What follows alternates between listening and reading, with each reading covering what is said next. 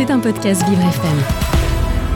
13h, 13h30, Vivre c'est épatant, l'invité avec Carole Clémence. 85% des Français souhaitent vieillir à domicile selon un sondage IFOP. Et contrairement à une idée répandue, 75% des personnes âgées de 90 ans vivent encore chez elles. Vieillir à domicile est donc l'idéal pour beaucoup, mais ce n'est pas toujours possible, notamment en cas de maladie. On pense à Alzheimer, à Parkinson, etc. Alors Lucie Briat, euh, orthophoniste, formatrice, euh, Notre invitée épatante aujourd'hui publie euh, Vieillir chez soi aux éditions Tom Pouce. C'est coécrit avec Aurélie Olagnon. Elle est notre invitée. Vous écoutez Vivre c'est épatant, l'invité avec Carole Clémence. Lucie Briat, bonjour. Oui, bonjour. Voilà, alors vous êtes euh, orthophoniste, vous, co-publiez ce livre euh, Vieillir chez soi concrètement, que faire, anticiper et prévenir les effets du vieillissement, accompagner une personne âgée en perte d'autonomie aux éditions euh, Tom Pouce. vous connaissez donc bien le sujet. Comment vous, dans votre vie professionnelle, vous qui êtes orthophoniste, formatrice, chargée d'enseignement en orthophonie, vous, vous aidez ces personnes à, à vieillir chez elles? Déjà, voilà, je voulais vous remercier pour votre euh, pour votre invitation et, bien sûr, je réponds en, en, deux noms avec Aurélie. Donc, pour répondre à votre question, donc c'est voilà avec euh, avec euh, Aurélie, nous avons toutes les deux une formation d'orthophoniste. même si du coup maintenant, elle à présent, Aurélie est davantage orientée en gérontologie et pour ma part, bah, je continue. du coup, en parallèle aux, aux, missions que vous avez décrites, à recevoir bah, tout simplement à mon cabinet des personnes âgées ainsi que très souvent leur entourage. Euh, pour pouvoir justement, euh, souvent la demande, c'est une demande d'évaluation du langage. Euh, on évoque également souvent des difficultés de mémoire et puis plus largement les difficultés dans la vie quotidienne. Donc je les reçois à mon cabinet ou je vais à leur domicile. Oui, oui. donc les difficultés de langage font que une personne âgée va être conduite à, à ne pas pouvoir rester chez elle. C'est quelque chose qui est courant? Alors souvent, le, les difficultés de langage, on va dire que c'est un signe parmi d'autres de difficultés sur le plan cognitif une personne euh, âgée euh, va se rendre compte euh, ou on va lui faire remarquer qu'elle va avoir tendance à perdre anormalement ses mots. Vous savez, un petit peu comme quand on a le, bout, le mot sur le bout de la langue, oui. ça arrive de façon occasionnelle et, et c'est très souvent le cas, même dans le vieillissement normal, euh, il n'y a pas signe de s'inquiéter. Par contre, si ça arrive de façon euh, très récurrente ou de façon associée à d'autres signes, comme des pertes de mémoire importantes, récurrentes, qui créent une gêne dans la vie de tous les jours, qui occasionnent un véritable handicap, Là, à ce moment-là, euh, on va pouvoir évoquer ça avec le médecin traitant qui va ensuite orienter euh, soit chez un médecin spécialisé ou une consultation mémoire, mais également euh, éventuellement une orthophoniste ou un neuropsychologue par rapport aux difficultés plus exécutives de, mé de mémoire, d'attention, etc. Oui, et, sur ces cas précis, vous, en tant qu'orthophoniste, qu'est-ce que vous pouvez faire comme exercice avec la personne? Alors en fait, suite au bilan, on va déjà déterminer quelle, va, est vraiment la, du coup, le, les déficits, les troubles et quelles sont aussi les capacités qui sont préservées. Et ensuite, on va pouvoir élaborer avec la personne ce qu'on appelle un plan de soins, un projet thérapeutique, où on va pouvoir euh, bah, à la fois essayer de restaurer les fonctions euh, qui peuvent être atteintes. Si par exemple la personne elle a du mal à trouver ses mots, on va travailler spécifiquement sur le vocabulaire. Et on va également, euh, quand, c'est une atteinte, par exemple, qui est dégénérative, qui va déjà être très importante et que la personne, elle va avoir tendance à perdre de plus en plus ses mots, on va chercher dans ces cas-là à, orienter également la rééducation sur tout ce qui est compensation, voir comment faire avec ce handicap, faire avec cette difficulté à trouver ses mots. Et dans ces cas-là, on va pouvoir euh, bah, proposer euh, une autre façon de s'exprimer, expliquer également à l'entourage ce qu'il en est au niveau de la communication qui aussi non verbale, au niveau euh, des expressions, des, des, moyens qui vont faciliter cette communication. Par exemple, si une personne elle a tendance à chercher anormalement ses mots, qui est extrêmement difficile, on va l'entraîner euh, à utiliser par exemple des périphrases, des petites phrases qui expliquent ce dont elle veut parler, pour ne pas la laisser dans un échec de communication, oui. parce que du coup être dans une difficulté de communiquer, c'est quelque chose de très éprouvant, à la fois pour la personne elle-même, bien sûr, et mais également pour ses proches. Oui, ça c'est un bon conseil. Hein. Quand on cherche ces mots et qu'on ne trouve pas, euh, essayer de, de décrire euh, le, le, mot. La, la voilà, chose. tout à fait. Après, tout va dépendre, on va dire aussi de l'origine de la difficulté. Il y a des, des, vraiment des, enfin beaucoup de maladies, beaucoup de, de, de syndromes où il peut y avoir une, une atteinte du langage. Donc, je, je, voilà, ce qui est assez courant, par exemple, ça va être une des maladies les plus fréquentes, la maladie neurogénérative d'Alzheimer, par exemple. A des démence de type Alzheimer où qui est syndrome apparenté, vous allez avoir une, une perte du langage euh, progressive et en fonction de, du degré de cette perte, également de, du stade où on est la personne, euh, cette perte, elle va avoir plus ou moins de conséquences, elle va être plus ou moins gênante pour l'entourage. La, Mais vous avez également d'autres cas, vous l'avez cité, comme dans la maladie de Parkinson, où va y avoir une grosse difficulté davantage orientée sur l'intelligibilité. La personne, elle va avoir de plus en plus de mal à articuler, parce que c'est une atteinte musculaire, du coup, euh, qui touche énormément de muscles au niveau de la personne. Et vous avez également d'autres euh, voilà, pathologies. dans le livre, par exemple, la maladie de Charcot, la, sclérose, la, sclérose pardon, latérale amyotrophique, ou encore euh, d'autres maladies, euh, par exemple les atteintes de langage qui font suite à, un AVC, un, un, accident vasculaire cérébral, par exemple. Oui, oui. alors, si, si, on est le, proche d'une personne qui, qui, a, qui, qui a subi l'une de ces maladies, comment savoir si notre proche, il peut encore rester à la maison, si c'est pas dangereux? Comment définir les limites? Alors du coup, il n'y a pas de, de, bonne réponse toute faite et justement, on a essayé vraiment de concevoir euh, avec Aurélie cet ouvrage euh, euh, de façon ouverte, en posant des questions, en donnant des réponses possibles, mais sans être voilà dans quelque chose de prêt à penser ou parce qu'en fait, il n'y a pas une réponse qui est valable pour tout le monde. Oui. Déjà, en cas de, de difficulté, en cas de doute, que l'on soit une personne concernée elle-même par ses difficultés de langage, ses difficultés de mémoire et autres, ou une personne de l'entourage, vraiment en parler à un médecin, c'est vraiment la première chose. Il ne faut pas garder ça pour ça. Il vaut mieux être rassuré par des examens plutôt que rester dans quelque chose. Euh, euh voilà, minimiser des difficultés parce que parce que voilà, encore une fois, la communication, l'expression euh, de ses idées, de sa pensée, de ses émotions, c'est tellement important et ça prend tellement de place dans notre vie et dans notre euh, dans notre affect aussi que c'est vraiment important d'en parler à un médecin qui va pouvoir encore une fois estimer s'il faut faire d'autres évaluations. Ensuite, par rapport à la question vraiment de rester chez soi ou pas, ça va dépendre de beaucoup de facteurs. Et euh, il va falloir se poser euh, des questions au niveau de la mobilité de la personne. Est-ce qu'elle est capable de se déplacer chez elle sans risque? On parle par exemple des, de, des conduites à tenir, par exemple, euh, quand il y a des difficultés, des risques de chute qui sont importants. Il va falloir estimer aussi la personne, est comment elle est entourée, est-ce qu'elle a la capacité et, et, le souhait de vouloir fréquenter beaucoup de personnes autour d'elle et avoir des personnes ressources qui peuvent l'aider en cas de besoin? Euh, et de voir vraiment dans son autonomie en fait et, euh, et, aussi par rapport à ses envies ça je pense que c'est quelque chose qui est important euh, où est-ce qu'elle en est et c'est pour ça que euh, du coup le médecin ensuite il pourra orienter également vers d'autres services pour pouvoir estimer en fait si la personne peut rester chez soi ou alors si d'autres solutions alternatives euh, méritent d'être réfléchies d'être trouvées ensemble avec la personne pour qu'elle puisse euh, bah, continuer à vivre quand même en sécurité et, euh, et aussi avec de, dans, dans, de bonnes conditions. Oui, enfin, j'imagine que personne justement ne veut euh, se retrouver en établissement et que les personnes restent, souhaitent rester chez elles, même si c'est compliqué, très compliqué.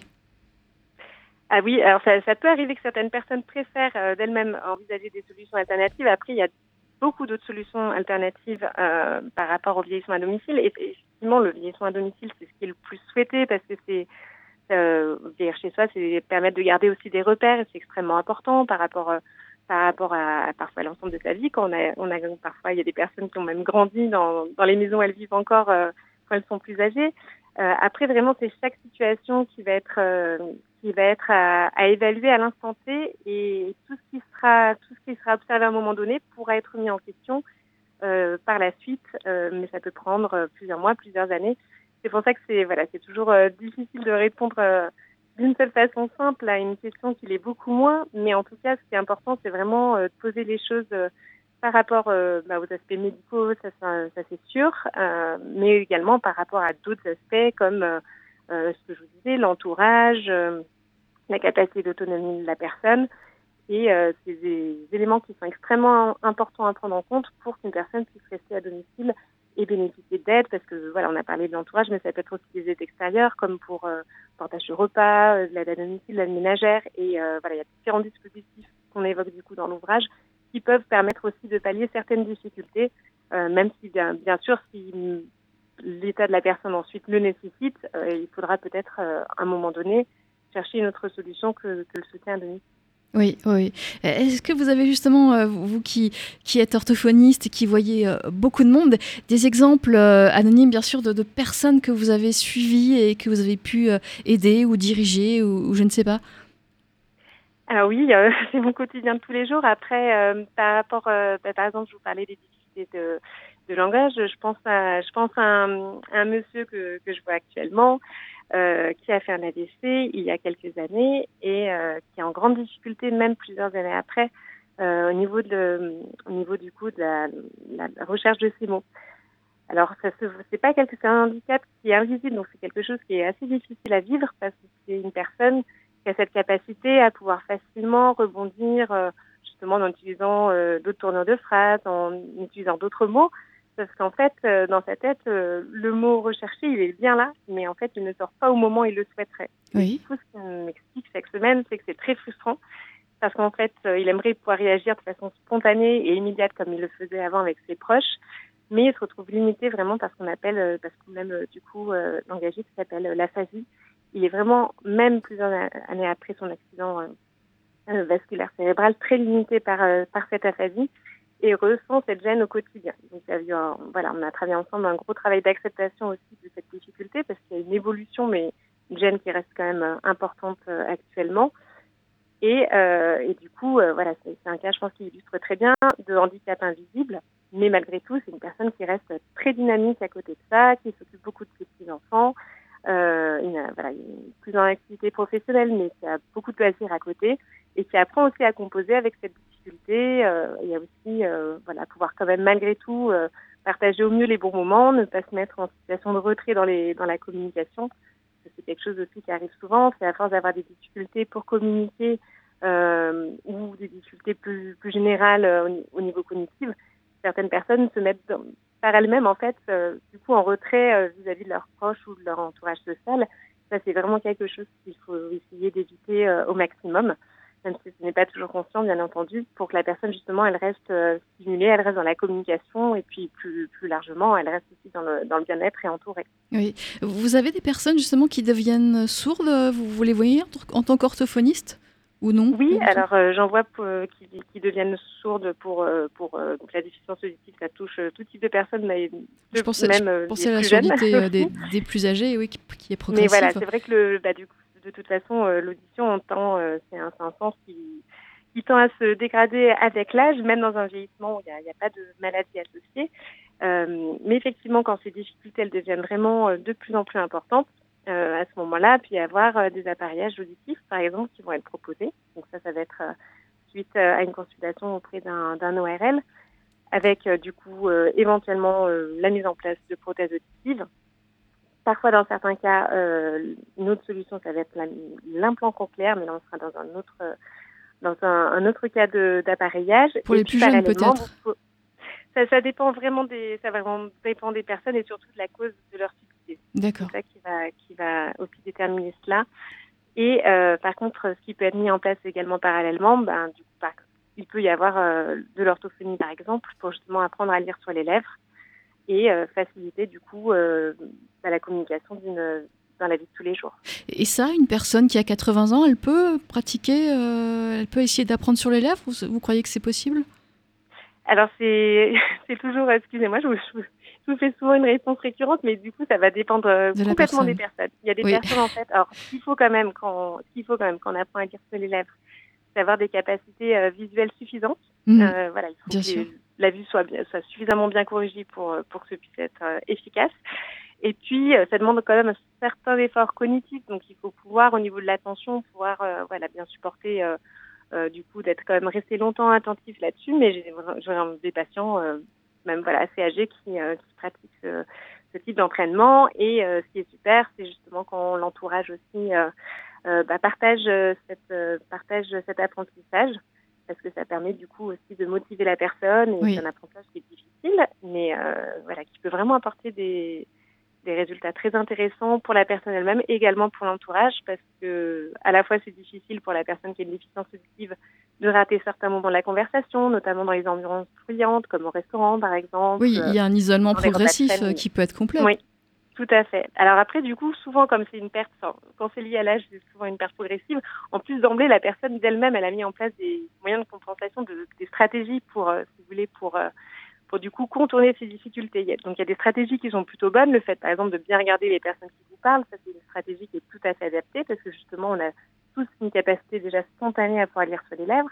D'accord. Mais ensuite, il va y avoir des stratégies, on va dire, moins adaptées. Le fait de répondre un peu, un peu à côté, mais parce que plutôt que faire répéter, on préfère on préfère arrêter. Vous on, va dire oui sans avoir compris ce que dit la personne, ce qui peut amener des problèmes par la suite, par exemple.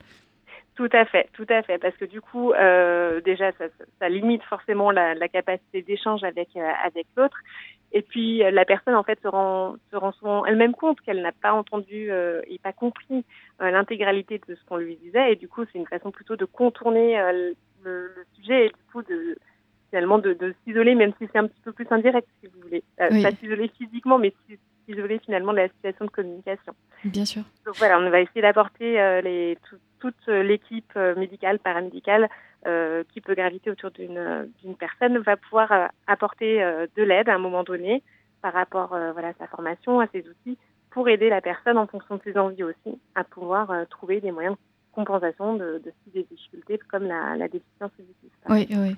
Euh, alors vous, orthophoniste, vous êtes très très prise. Hein. Je sais que vous avez, c'est très difficile d'avoir un rendez-vous euh, avec vous.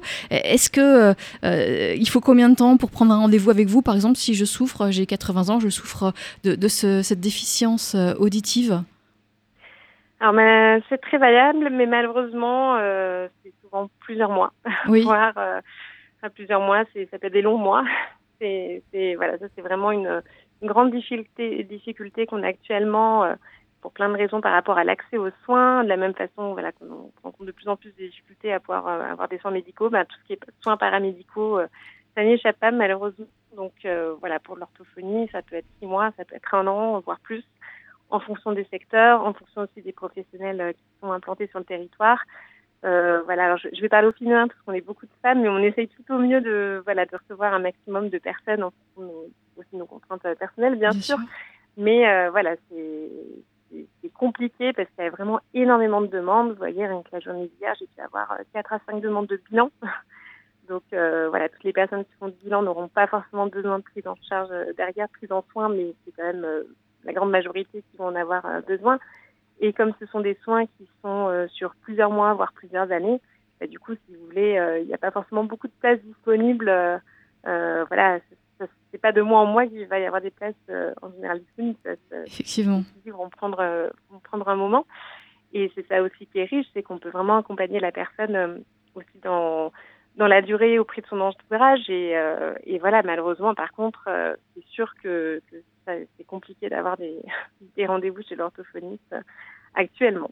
Et eh oui, effectivement. Euh, Lucie Briat, vous restez avec nous. Hein. En tout cas, euh, je vous remercie d'avoir pris le temps euh, sur votre temps de travail pour répondre à nos questions. Je rappelle le titre de votre livre, Vieillir chez soi, concrètement, que faire, aux éditions Tom Pouce. Et vous, vous restez avec nous. On vous retrouve juste après The Weekend. C'est Sacrifice sur Vivre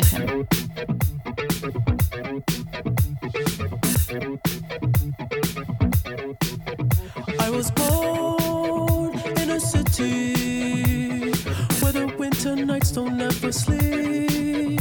So this life's always with me. The ice inside my veins will never bleed. Love.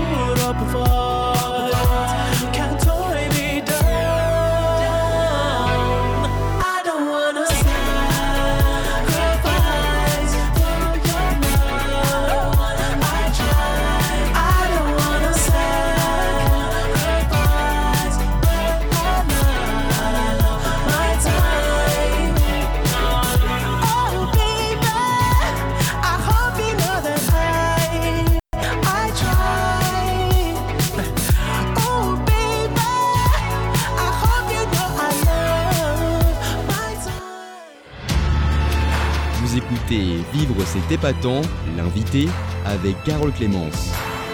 Nous sommes avec Lucie Briat, notre invitée épatante aujourd'hui, qui publie Vieillir chez soi concrètement. Que faire aux éditions Tom Pouce? Elle est orthophoniste, elle travaille pour aider euh, des personnes, par exemple des personnes euh, âgées qui souhaitent euh, vieillir à domicile, comme 85% des Français. Alors, dans votre livre, Lucie, il y a pas mal de, chapitres, hein, c'était thématique, avec comment repérer, se faire accompagner et soigner à domicile, comment se loger et se faire héberger, rester en lien avec la société, se faire aider financièrement. Par exemple, comment se faire aider financièrement si on souhaite rester à domicile et, qu'on a des difficultés de santé? Alors, se faire aider financièrement, du coup, ça peut être euh, de différentes façons. Euh, ça peut être via l'allocation de solidarité aux personnes âgées, la SPA par exemple, l'allocation personnalisée à l'autonomie. Donc en fait, euh, voilà, il y a tout un ensemble de dispositifs qui existent, qui vont dépendre de plusieurs facteurs différents, notamment par exemple du degré euh, d'autonomie, notamment par rapport à l'APA.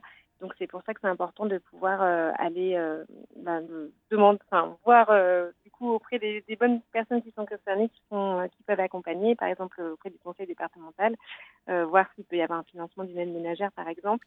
Mais voilà, il y a tout un ensemble. C'est ça qui est assez difficile, c'est qu'il y a différentes aides qui existent, mais il va falloir pour pouvoir les du coup les trouver celles qui sont adaptées à la situation de la personne et celles de la, les aides pour lesquelles la personne est, en demande et peut avoir droit. Il n'y a pas un référent euh, qui peut tout expliquer, qui peut vous donner toutes les pistes dans votre département, par exemple? Il n'y a pas forcément un référent. Après, il y a quand même souvent le CCS qui va pouvoir, euh, donc le Centre communal d'action sociale, qui va pouvoir déjà orienter la personne. Euh, ensuite, en cas quand il y a un handicap, il va y avoir également euh, la maison départementale euh, du handicap qui va pouvoir également apporter des informations. Euh, ça peut être aussi au niveau des caisses de retraite, qu'il va y avoir aussi des, du coup des possibilités d'aide financière ou matérielle, qui va nécessiter une évaluation à la demande de, de, la personne. À ce moment-là, il y a vraiment un plan d'aide qui est établi, qui va pouvoir déterminer du coup bah, comment la personne elle va pouvoir être aidée dans son quotidien, également sur l'aspect financier, parce qu'on sait que c'est une partie qui importante et qu'il va falloir euh, prendre en compte aussi dans euh, la mise en place des aides euh, qui vont être proposées à la personne. Oui, oui. Et, d'autres, d'autres chapitres dans votre livre? Alors, je ne sais pas, vous, vous avez coécrit avec Aurélie Olagnon. est-ce que c'est, vous, par exemple, qui avez écrit Prévenir, éviter la dénutrition et la déshydratation? Alors oui, on l'a, on l'a écrit ensemble. Effectivement, tout ce qui est problématique d'alimentation, c'est parfois un sujet qui est moins moins connu auprès de la personne âgée, mais euh, dans les dans les troubles euh, du coup, alors il y a à la fois des troubles parfois pour s'alimenter, donc vraiment de, déglutition, vraiment d'action mécanique dans le fait de s'alimenter, même si bien sûr ce n'est pas qu'un geste mécanique, il y a tout un aspect sensoriel, un aspect même cognitif euh, et émotionnel dans, l'alimentation. Et puis il y a également, comme vous dites très bien, un problème de qui peut aller jusqu'à la dénutrition, jusqu'à la déshydratation, parce que la personne du coup en vieillissant peut perdre certains certaines alertes par rapport à ça, par rapport à la sensation de soif, la sensation de faim. Plein de raisons, il y a moins d'activité physique, euh, il, y a, du coup des répertoires sensoriels qui vont euh, euh, du changer dans leur fonctionnement. Et du coup, ça va être vraiment des choses importantes à, avoir en tête pour éviter que la personne perde du poids, pour éviter qu'elle boive insuffisamment, parce que l'état général de la personne dans son entièreté en dépend. Et c'est pour ça que c'est absolument une vigilance à avoir et, et qu'ont notamment les, bah, euh, autour des, personnes âgées. Oui, oui. Là, on parle de personnel soignant, mais, mais avant ça, il y, a les proches hein, qui, sont, qui sont les premiers euh, à se rendre compte des problèmes rencontrés par la personne âgée. Tout à fait, tout à fait, tout à fait. Et c'est effectivement, euh, comme vous dites très bien, vraiment les, les, aidants d'une façon générale, que ce soit l'entourage familial, l'entourage amical, puis au sens un petit peu plus large, les, toutes les personnes qui vont graviter autour euh, des, personnes âgées qu'elles rencontrent régulièrement. Euh, tout le monde a un rôle à jouer auprès euh, des personnes âgées, qu'elles présentent ou non une, maladie ou un handicap particulier. voilà, parce que parce que du coup c'est du lien social, c'est ce qui permet aussi à la société bah, de vivre ensemble, c'est de faire en sorte d'être, je pense toujours attentif face aux difficultés qu'une personne peut présenter face à soi. Et voilà, il y a quand même beaucoup de beaucoup de choses qui se font à l'échelle des communes, à d'autres échelles pour euh, permettre de maintenir ce lien social, permettre euh, d'être toujours dans des propositions euh, pour éviter que des personnes âgées s'isolent, qu'elles soient certaines sont plus entourées que d'autres également, et en tout cas les aidants, c'est sûr qu'ils ont un rôle qui est vraiment primordial dans l'accompagnement, dans le bien-être aussi plus généralement de la personne âgée.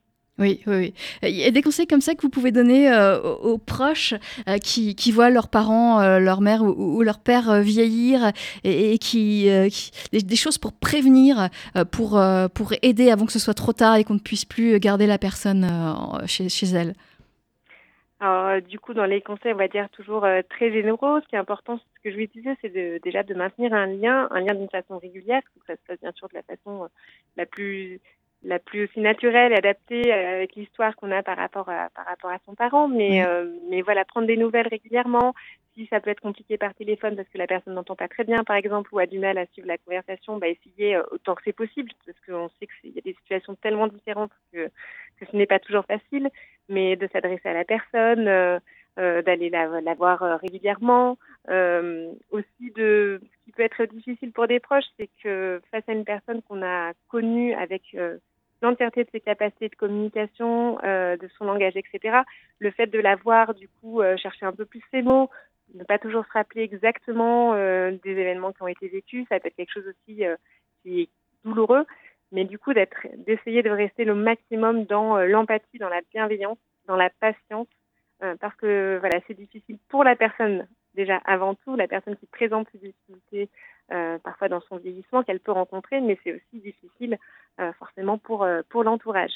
Mais du coup, voilà, vraiment le lien social, c'est quelque chose, le lien social et familial de façon plus large, c'est vraiment quelque chose de très très important parce que ce qui se passe, c'est que quand l'on s'isole, on, se coupe aussi des situations de communication et donc aussi d'une stimulation cognitive, alors que c'est celle qu'il nous faut pour pouvoir entretenir toutes ces capacités. Vous voyez, ça peut être un cercle virtueux de rester dans une vie active, une vie euh, voilà auprès de sa famille, de ses proches, ou ça peut être aussi du bénévolat, ça peut être aussi euh, faire des activités, soit des activités qu'on a toujours pratiquées, soit découvrir des activités nouvelles qui peuvent être adaptées aussi aux difficultés que peuvent rencontrer les personnes âgées.